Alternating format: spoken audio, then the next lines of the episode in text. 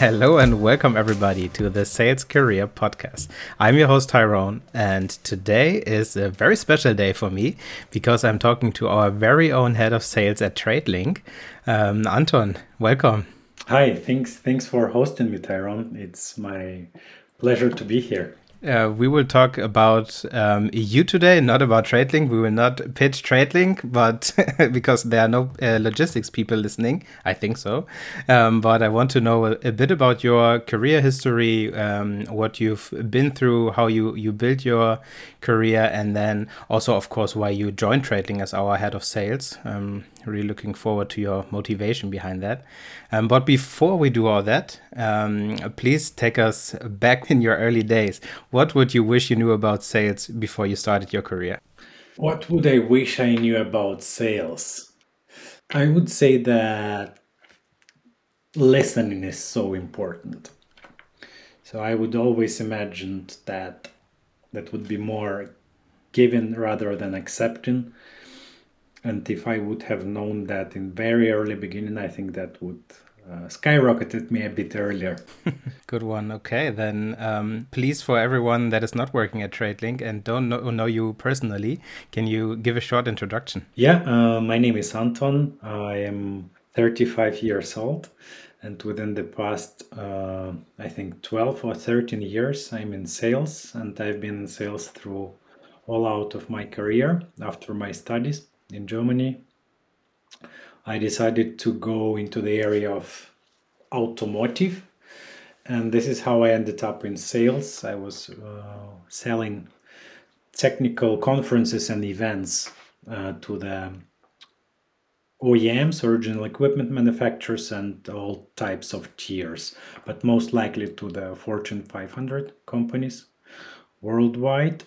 And this is how I started my career back then as a sales executive, junior one, very hungry and eager to develop and succeed. And throughout my past 12 or 13 years of career, I think I developed my sales skill a bit as well as, moreover, the leadership abilities. And therefore, right now, I am focusing more on building up others to the level uh, they didn't even imagine they can go. That's that's my slogan, I would say. That sounds good. Um, we will do a deep dive on that later. Um, but before we talk about um, your sales career, what did you do before you found out about sales? I think we have never talked about this yet. No, we never we never did. And actually, I did sales all my life. So uh, before I entered sales, maybe that would be of interest for people to understand why sales so um, I'm a tech geek, so I like some technical uh, things like cameras and phones and all that type of stuff. And I found myself with my 14s or 13s selling uh, mobile phones to my classmates. That's how it started. And the reason that was happening because I had pretty in-depth understanding of uh, products at that time. If some uh, older generations are listening to us. They remember the times of Nokia 3210 and 8850, that type of phones.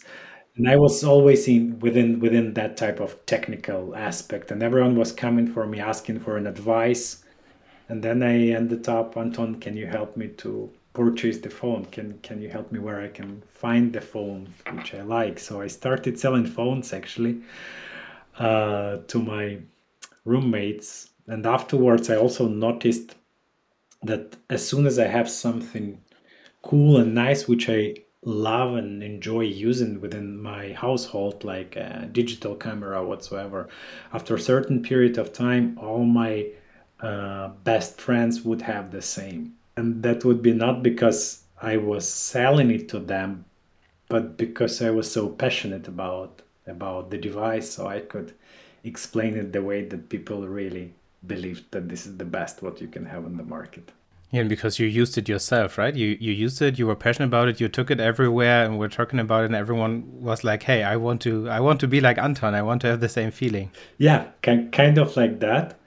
Um, and then I ended up uh, doing my internship at the Honda dealership as well.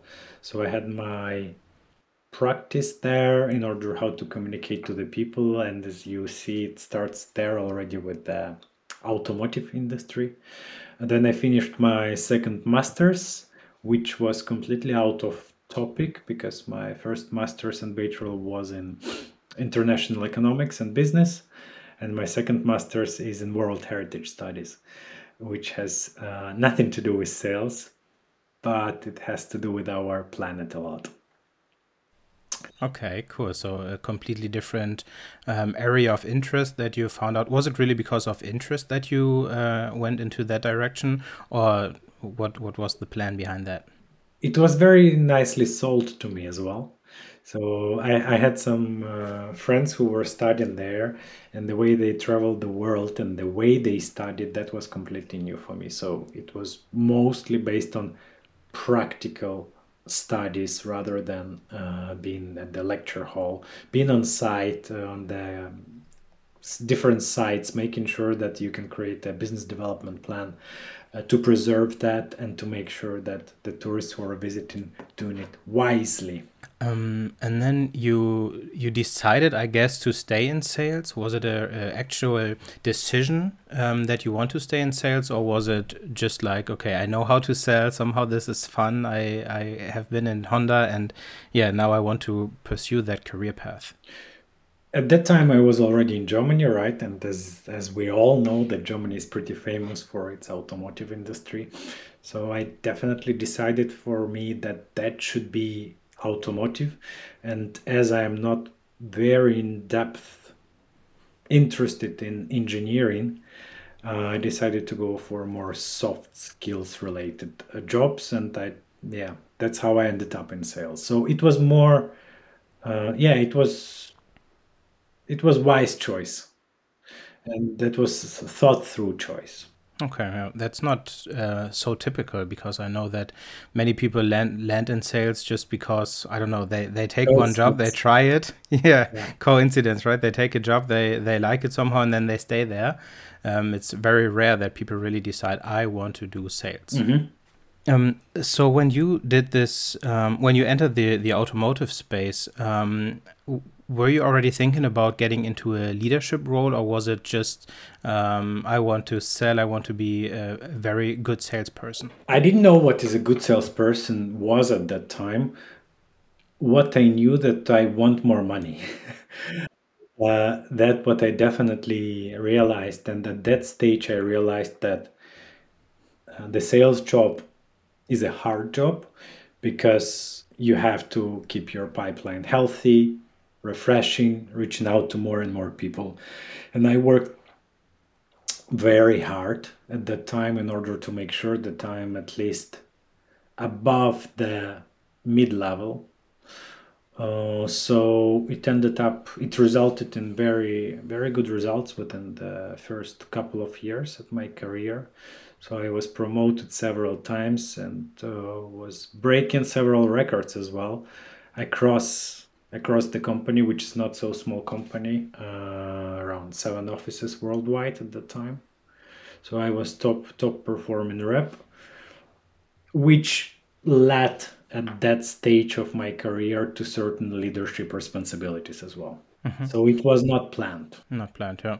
And yeah, so before we um, talk about leadership more, um, you decided that you want to earn a lot, of course, but also that you want to put in the hard work. Because one thing is to say, I want to have a lot of money and I change career or like I change companies all yeah. the time to mm-hmm. have this like small level up in, in earnings. But you decided to put in hard work and become one of the top performers. What did you do to get there? Maybe it will sound too obvious for everyone, but I read a lot. I read a lot. The time I started my career, the podcasts were not so popular, at least in my environment. Uh, what was popular is reading several books. So I dived into the area of uh, consultative sales approach. Um, I was taught how to use Spin at that time.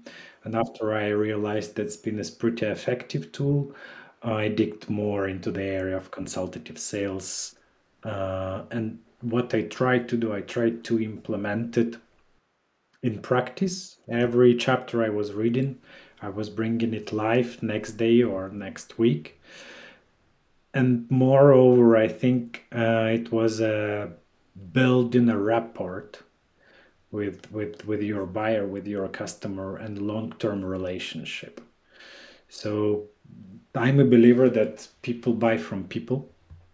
People don't buy the product by the end of the day.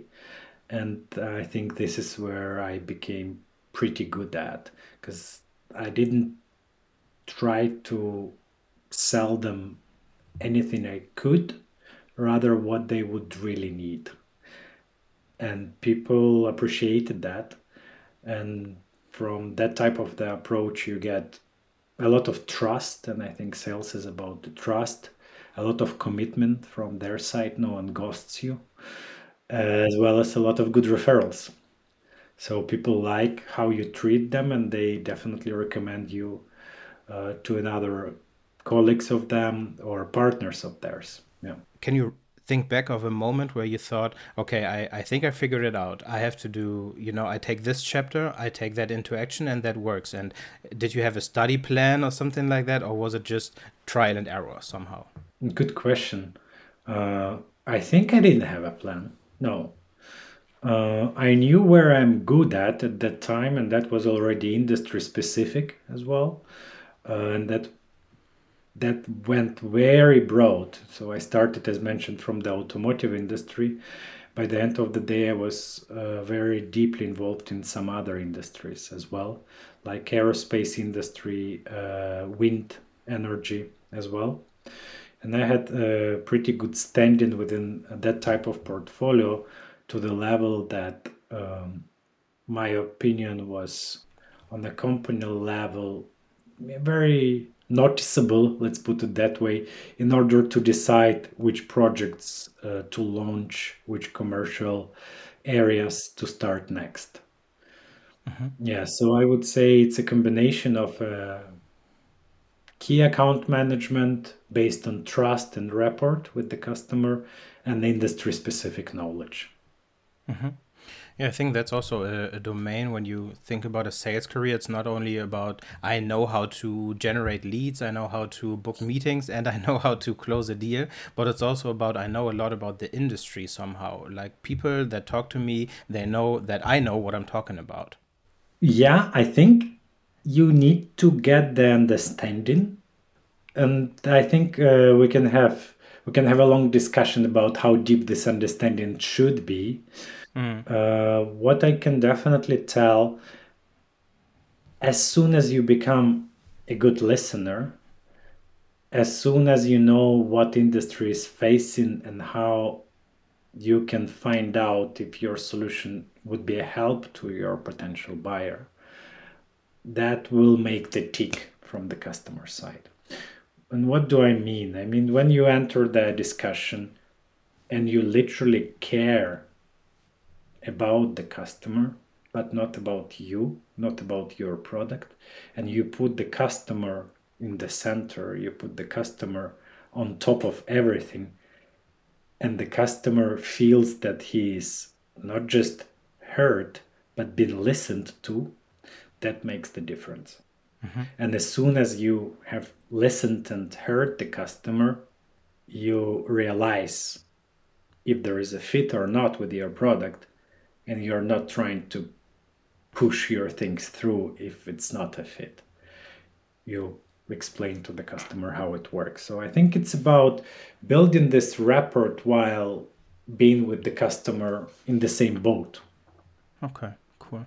I, I heard something some days ago where someone said, You are um, like, we sellers have a problem that we are not being sold to a lot because we don't know how it is on the buyer side. When someone is sitting in front of you and telling you all the time this feature is so great right? I, this will change your life and you are sitting here you are having a problem you are in this state i have a problem i want to see a solution and i want to get there somehow but that person is just trying to push features on you.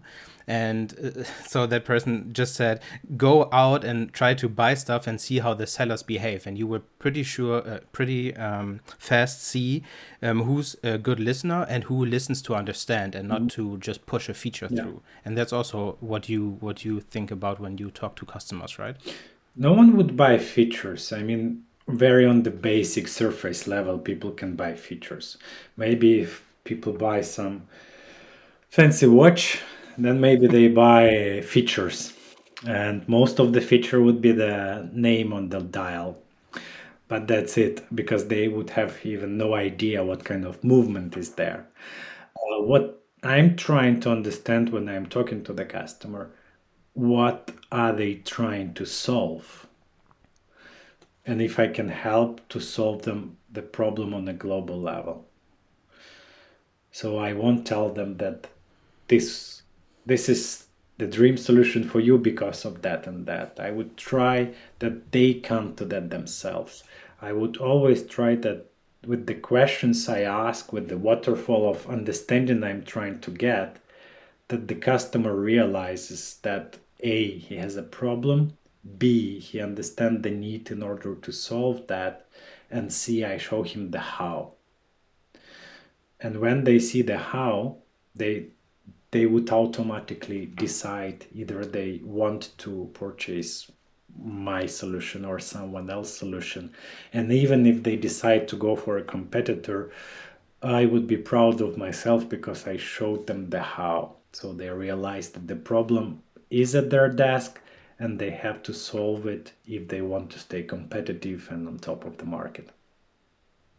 And all these learnings, did you did you get that from someone helping you, like a mentor or coach within that company, or was it really reading and taking stuff into action by yourself? I would say it's always a combination of everything. Uh, at different years of my career, uh, the situation was also different.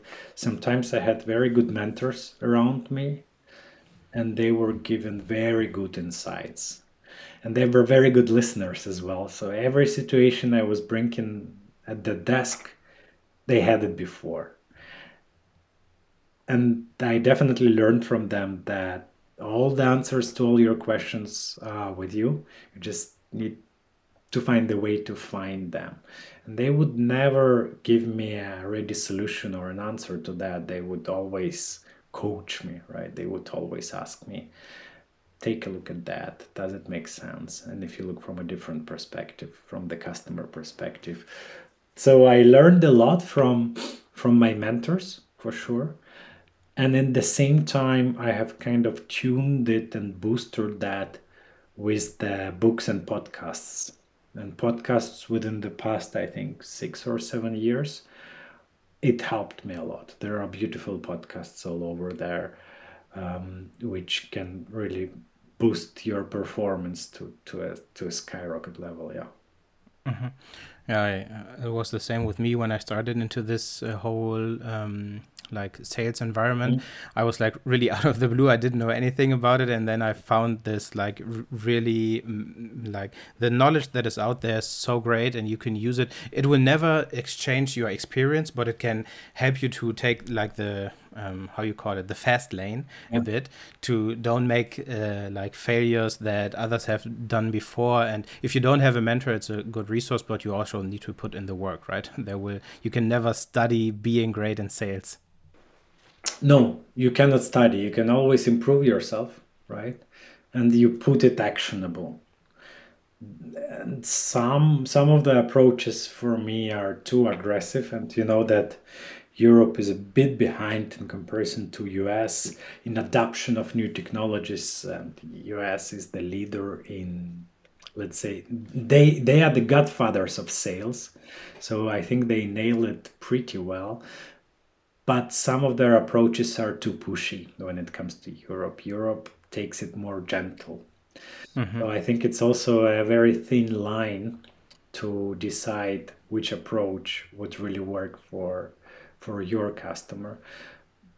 By the end of the day, people buy from people, and I think it's important that you try to understand them rather than to product push. Mm-hmm. Before we go back to your career, I, I have one uh, question in mind. You always um, say that it's really important to listen to people and to understand them. Mm-hmm. Do you have a like actionable advice for someone that um, wants to get better at listening? And you know, you can always say, yeah, just listen, right? It's easy to say that, but how can you practice this actually? Is there something that you used? Yeah, you, you know already a bit of me. So right now I am talking also a bit on the surface level. We have only one hour time, and you know that I do care what is words per minute. I do care about the tonation. I do care about the pauses and how they can uh, change uh, the approach you use.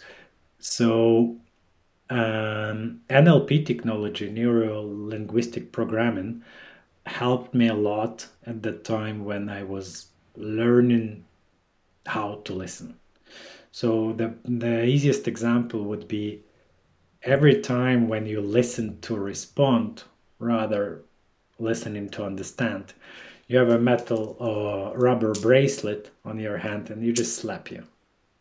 Mm. You just do a slap and that makes it tick. So wait, you're here to understand, not to respond not to guess, not to assume.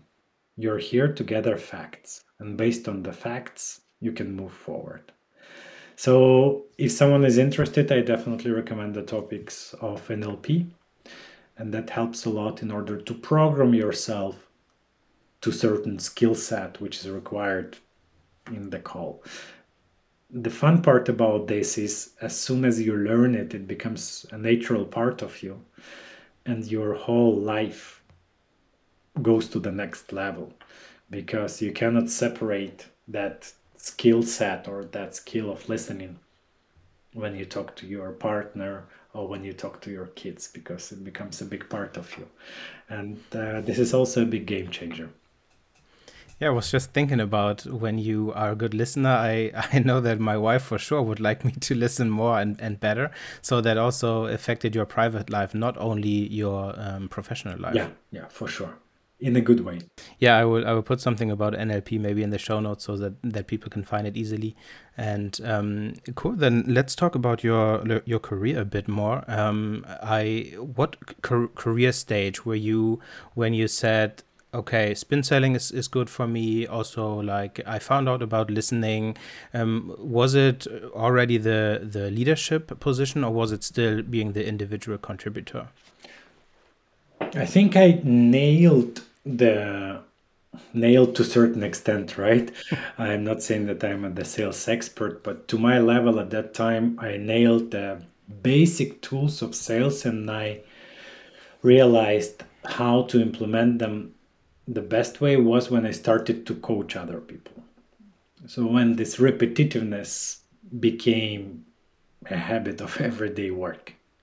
When I had a small team of two or three people at that time, and I had to run the trainings, I had to listen to their calls, uh, we had to develop new value presentations, new scripts, new pitches, new market approaches. I think at that time I I learned a lot. So through repetitiveness, as always. yeah, it's like um, like doing sports, right? When you have to do the push-ups, you you do the first one, it uh, feels horrible. Yeah. but then if someone uh, helps you to do 100, you get an expert in that, and it's the same with uh, I would say with sales somehow, but also with listening. I'm still practicing a lot. I don't know. Um, like I uh, when I actually i have to say when i met you the first time you um, already talked a bit about this like um, listening and this is really a um, thing for you. And then i started to look for okay how can i get better at this? Found a book uh, that is called the lost art of listening. Mm-hmm. and um, I, I listened to that actually because i only use audiobooks. And then i was really like okay I think I'm doing stuff wrong in communication because I always did this, right? I, I listened to people and then I was like, okay, what can I say next? How did I experience this? And is it, you know, how can I do a conversation? But it's not about the conversation. It's about letting them speak, listening to them, and saying, oh, really? How did that feel?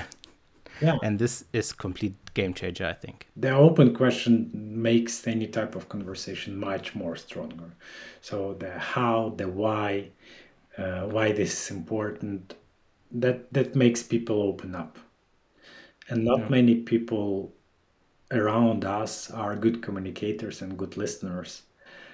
And as soon as you get to one, people will use the chance. this this I can guarantee you. Um, talking about leadership, um, when we both met and you were interviewing for the uh, role of head of head of sales at TradeLink, mm -hmm. um, I was checking your profile on LinkedIn because I'm a stalker, and um, I saw that you recently posted something about KPI, but not the KPI that people know in in sales, but uh, keep people inspired. Yeah. Um, and I think this again goes to your coaching style and what I've learned from you. But um, where did that come from that you saw being inspirational is way better than only coaching on numbers and, you know, spreadsheets? Where did that leadership style come from? Um, unfortunately, it didn't come from someone else, and I had to make that path myself. And what does it mean? That in the beginning of my leadership career, I was focused on numbers and KPIs purely so I didn't see the humans behind that numbers. And that impacted in not in the best way. And then I rapidly started to figure out what I'm doing wrong in that. And I've realized that when you give the opportunity to people to show you more rather than just give them the pretty strict direction, say do that and that when you give them the space and they are happy in their space they will do much more than you even ask for. And with it that type of space there is just beautiful vibes and positive vibes around. There is there is no dirty talks. There is no poisoning atmosphere in the air as well. So we spend how much time at work more than half of our lives we spent with our colleagues. And i definitely want to make sure that people with whom i'm working directly or indirectly are enjoying the time being a part of my team or collaborating with me on certain topics. So i learned it through my through my path because uh, i did my career in american company and my top top bosses were looking just at the numbers right? So i had to play the numbers game of course. But in the meantime when i was showing record years the team setup was purely inspirational and based on coaching rather than numbers. I could trust every single individual in my team and they would put their hand on fire saying that I'm backing them up as well. I'm still in connections with them because I focused on their development more than on the, let's say, certain numbers achievement within their role, which definitely impacted them and me at that time, but they were delivering very good numbers and they have a beautiful careers right now. When when I think about being inspirational instead of asking for do more, mm-hmm. I'm always thinking like normally I this goes back to hiring already. Yeah. When you talk to someone, you will you should know is this someone that I can trust and I can give the space or is this someone that I need to micromanage and tell them next week you do more call, calls mm-hmm. what is something that you look for in in the hiring process to make sure you have that type of a diamond I definitely, I think most of people who would listen to this would realize that they don't want to micromanage because it's not fun, right? And what I'm looking for, I would I would look for people who wants to develop. I would look for the people who wants to go to the next level where my team and me can help and support and as soon as you see that people are accepting the feedback and they want to go to the next step, all the rest can be given. That's my approach when it comes to hiring. Mm-hmm. And can you describe what that looks like in a in a hiring process? So, which let's say a, a typical question you would ask to find out is is that a person that wants to develop? So maybe to prepare people that will interview with you in in the future, um, what would you ask for to find out if this is someone who wants to develop? Yeah, um, to to find you can prepare for any type of question you will have during the interview. Uh, so I would rather put people in a certain situation where it becomes practical. And what do I mean by that? Imagine we have a role play of five to ten minutes where you sell me a certain product and after that role play i give you a feedback what went wrong what went well based on MEDDIC sales approach or challenger sales approach whatsoever. And i would ask you to repeat that role play again implementing that feedback. And then what i can see, immediately see how acceptive you are to that feedback and how fast you can implement that. And sometimes in i did three to five to two i think six was the maximum role plays in one run. So basically i saw that the basic knowledge of, of the person is very low but i see that the person is very willing to implement everything i'm giving him by each step and he is a really hard worker in order to make that happen at the same time i've seen people who had a very good foundation already but they were not able to implement very tiny small things which were given by the feedback which would tell me at that stage of the interview that they're happy where they are and they don't really want to go the next level. So i would rather hire the first character i uh, described who is trying six times in a row not falling down and eager to success and to succeed and to go to the next level. Mm-hmm. So it's not about answering the right questions and giving the right answers, but more showing that you understand what Anton just gave you as a feedback and implementing it right away. I think coachability is the right word to put it, right?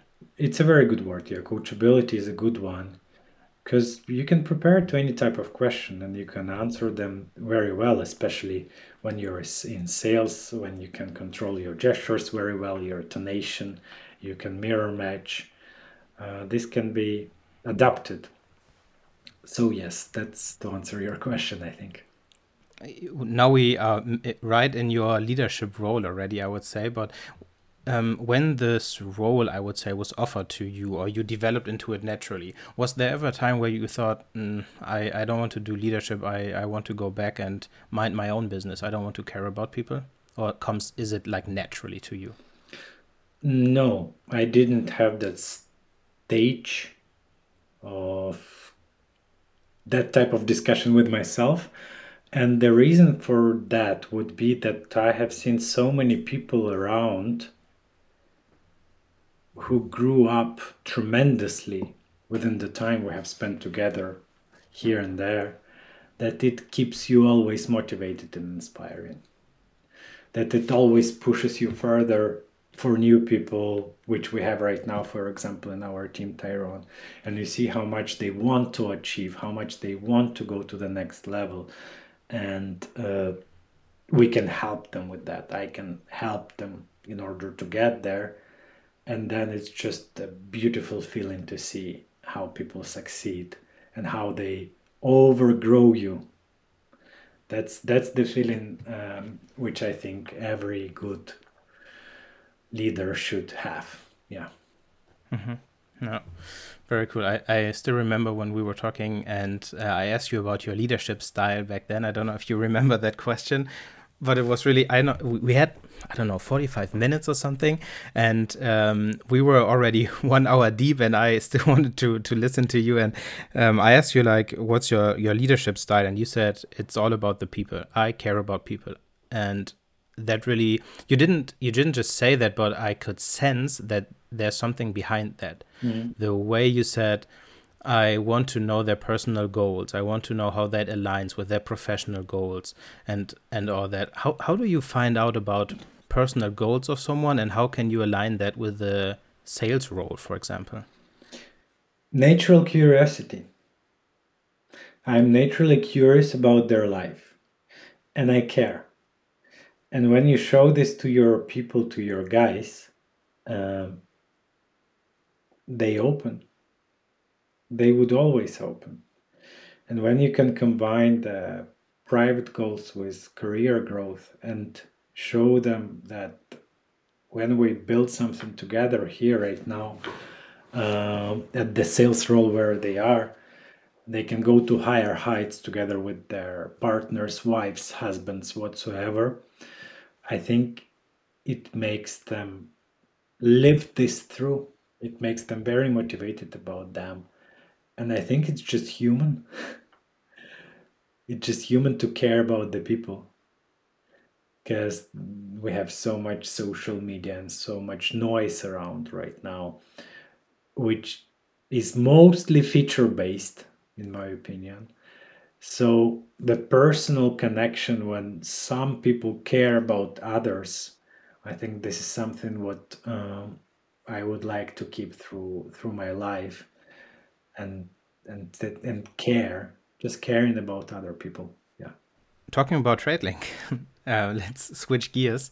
Um, you decided after this path that you've been gone through and everything that you saw in, in sales already and like automotive is a very mature market i would yeah. say but you decided to, that you want to join a very young startup in the space of logistics um, why did you do that why did you take this decision I think uh, automotive is definitely fun. Uh, I would still call it right now a dinosaur, especially the um, ICE internal combustion engines and that industry. I'm also not a huge fan of uh, electric mobility, EV cars, by many reasons, including uh, environmental impact, which is presented or lobbied or sold right now, vice versa to the audience at least. So I decided that joining something completely fresh and new with a really big plans where I can start from scratch creating the team and developing something out of the box. Uh, I like the spirit, I like the vision, I like the people I met and I knew the person already working at TradeLink at that, at that time. So all in all, puzzle was pretty set for me to decide, especially during pandemic times, uh, to try out as well the complete remote setup, which also would give me a bit of uh, opportunity from where I could work from, because my wife is also uh, fully remote. Mm. Uh, that was a cherry on top, I would say. But in two words, I think our CEO is a pretty visionary person and he has a very good agenda how to get there. So he did sell me very well. And I'm happy to be here and to use most of the technologies which the world has to offer to the salespeople right now in order to make it successful when you when you started at TradeLink, um, I, I think you had a like a feeling already how it is to work remote and and also like uh, doing a remote like leading a remote team. Mm -hmm. um, but what how was it for you to start at at TradeLink and finding out about the team and the the individuals, not only the the three four people you met, but also the team, how they re work remotely. Um, what what feeling did you have back then? I did work already during the pandemic times here and there remote, and uh, I I was firstly to start a bit before. Uh, firstly, I was against remote. Mm-hmm. I was very against remote because I know I'm very people person. When I'm in the room, I can do a lot with people. Yeah, people feel me people feel my energy i can come listen to their talk we can celebrate the success together we can have fun we can throw the stress ball around and whatsoever. And when you're in a remote setup this is very difficult to do. You need to go to the next level. You need to be hyper open to give in order to get the same level of the communication with the people you are. And when I was talking to my wife about remote, non-remote, the remote um, approach for the future career path, she told me, Anton, wake up. Physical working space is the past. All future is remote. And you have to adapt. And that's what I did. So I took this as a challenge. I put it at my desk. And you realize maybe uh, in the mornings warm ups we are in that I'm hyper there. I am more than there because you need to charge the guys first that they wake up and they go and they do this extra mile. When you're in a physical space in one room it's much easier to do. Yeah. So i took this as a challenge and uh, i'm definitely willing to nail it I, I, I want to perfection this right now and so, what are your plans with with us now? So maybe for for the team that is listening, but um, also maybe that you know we are hiring someone that is listening to this. What is your plan for the team and and your next steps with us? Our plan right now is uh, working smart rather working hard. So I definitely would like that every team individual knows why they are doing what they are doing when they are reaching out people, when they are scheduling the appointment, when they are trying to book a demo or close the client, they completely understand the reasoning behind. So they don't do it automatically or blindly. And when they put something in words, they understand what will it mean to the customer. So it's not what they what is coming out of their mouth what is on top of on tip of their tongue, but what the customer hears. Mm-hmm. And this is what I want we focus on. Besides the structure, the hyper growth, we have five open positions right now for account executives. We have five open positions for uh, sales uh, development reps. We have sales analyst position open. We are expanding like we say in my language, mushrooms after the rain. so I want they do it smart and they live this. They live the moment when they are with the customer and they try to get out something from each call they do. Yeah. Awesome. I'm already looking forward to it. And now, besides growing the team, besides um, getting smart in what we do, what is the reason why people should join TradeLink now? Well, first of all, this is the team spirit. So I think our slogan is the team over the individuals. So the team culture, team spirit, how we support each other, how we care about each other is not obvious for every company I have seen in the past. And for the age of the company we are in right now, I think we're almost three years young right now, yeah, two two and a half.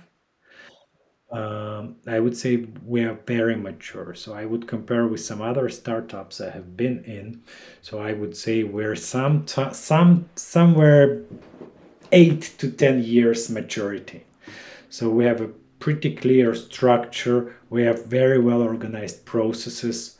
We have very great uh, leaders in the company already with a beautiful compensations and amazing opportunities for growth.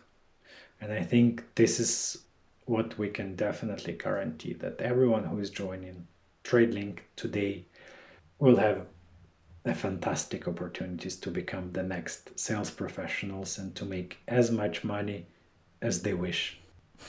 that sounds really good. Um, I will ask for a raise then. Cool, Anton. Thanks so much for taking the time to, uh, coming on the show. Um, it was a really nice experience to talk to you on this level. Um, I think we haven't taken the time to, uh, like, I didn't take the time to get to know you on that level. So uh, thanks very much for for sharing. And I will put everything in the show notes as always. Uh, our open positions, your profile, NLP, and maybe also the other book about listening. Um, but before we wrap this, uh, final words from Anton. Final words. Uh, live your passion. Live your passion. Do what really passionates you because we spend so much time at work so enjoy what you're doing. And if you're not enjoying it today change the job. Good one. Awesome. Thanks a lot anton. Aaron was super pleasure to be here. See you in the other meeting. Thank you so much. Bye bye for now. Bye